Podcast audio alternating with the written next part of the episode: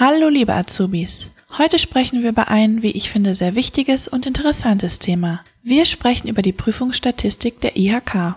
Unter pes.ihk.de könnt ihr selbst einmal nachschauen und euch einen Überblick über die aktuellen, aber auch die vergangenen Prüfungsstatistiken verschaffen.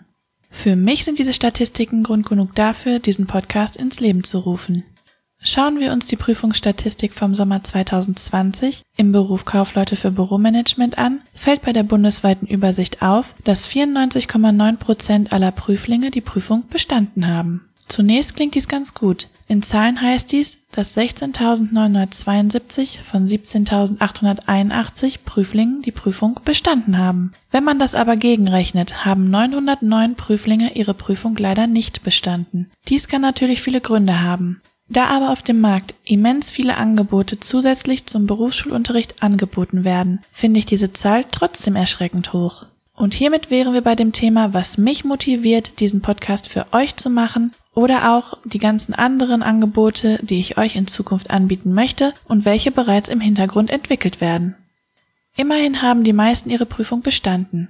Doch das Wie spielt hier auch eine große Rolle. Die meisten Prüflinge bestehen durchschnittlich, also mit einer 3.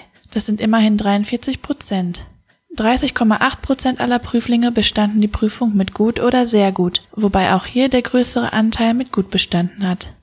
Eine Eins ist eher die Seltenheit, es sind nur 3,3 Prozent. 22,4 Prozent schafften gerade einmal eine 4, 582 Prüflinge erhielten die Note 5 und 97 Prüflinge die Note 6.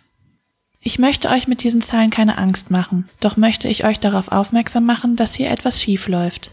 Deshalb möchte ich gemeinsam mit euch etwas an dieser Statistik ändern. Ich möchte euch dabei unterstützen, dass der Großteil nicht mehr mit einer 3 abschließt. Eine 3 soll in Zukunft die schlechteste Note in den Statistiken sein. Ich möchte, dass ihr alle mindestens durchschnittlich also mit 3 besteht. Der Großteil soll aber mit gut oder sehr gut abschließen. Das klingt vielleicht utopisch, ist es aber gar nicht.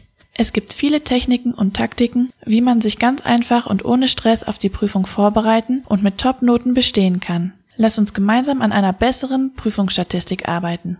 Ihr fragt euch vielleicht, warum mir das so wichtig ist. Nun, ich kann aus eigener Erfahrung als ehemalige Personalmitarbeiterin sprechen, dass leider Gottes immer noch die Noten sehr wichtig sind, um einen tollen Job zu bekommen. Ich habe selbst viele Bewerbungen gesehen und musste aussortieren. Noten spielen hierbei mit die größte Rolle. Was ich euch damit sagen will, nur ein kleiner Ausreißer kann schon alles kaputt machen. Und bei euch geht es um eine Ausbildung, Ihr habt euch diesen Beruf ausgesucht, weil ihr ihn noch ein paar Jahre ausüben wollt, weil er euch Spaß macht. Leider ist für eine gute Position wichtig, wie ihr abschneidet und auch bei der Gehaltsverhandlung kann es ausschlaggebend sein.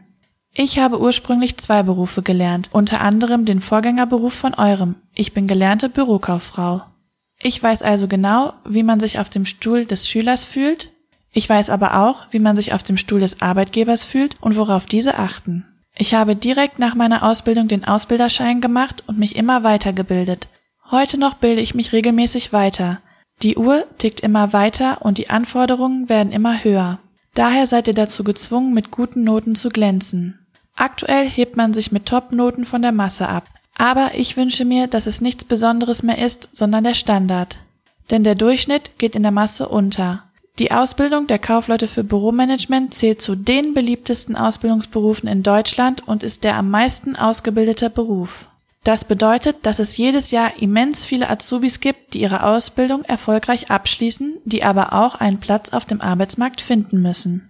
Versetzt euch nun mal in die Lage eines Arbeitgebers, wenn er die Wahl hat zwischen einem Bewerber, der mit einer 3 oder 4 bestanden hat, oder einem, der mit 1 oder 2 bestanden hat.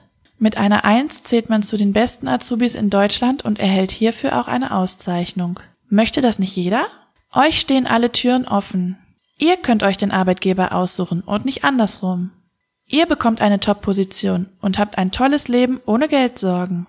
Gerade in der aktuellen Situation sind Arbeitgeber noch mehr darauf angewiesen, Menschen in ihr Team zu holen, die die großen Veränderungen auch mittragen können, die keine Probleme haben, sich an neue Situationen anzupassen. Menschen, die Leistung bringen. Daher mein dringender Appell an euch, lasst uns gemeinsam an eurem Top-Abschluss arbeiten. Denn ihr habt nur das Beste verdient.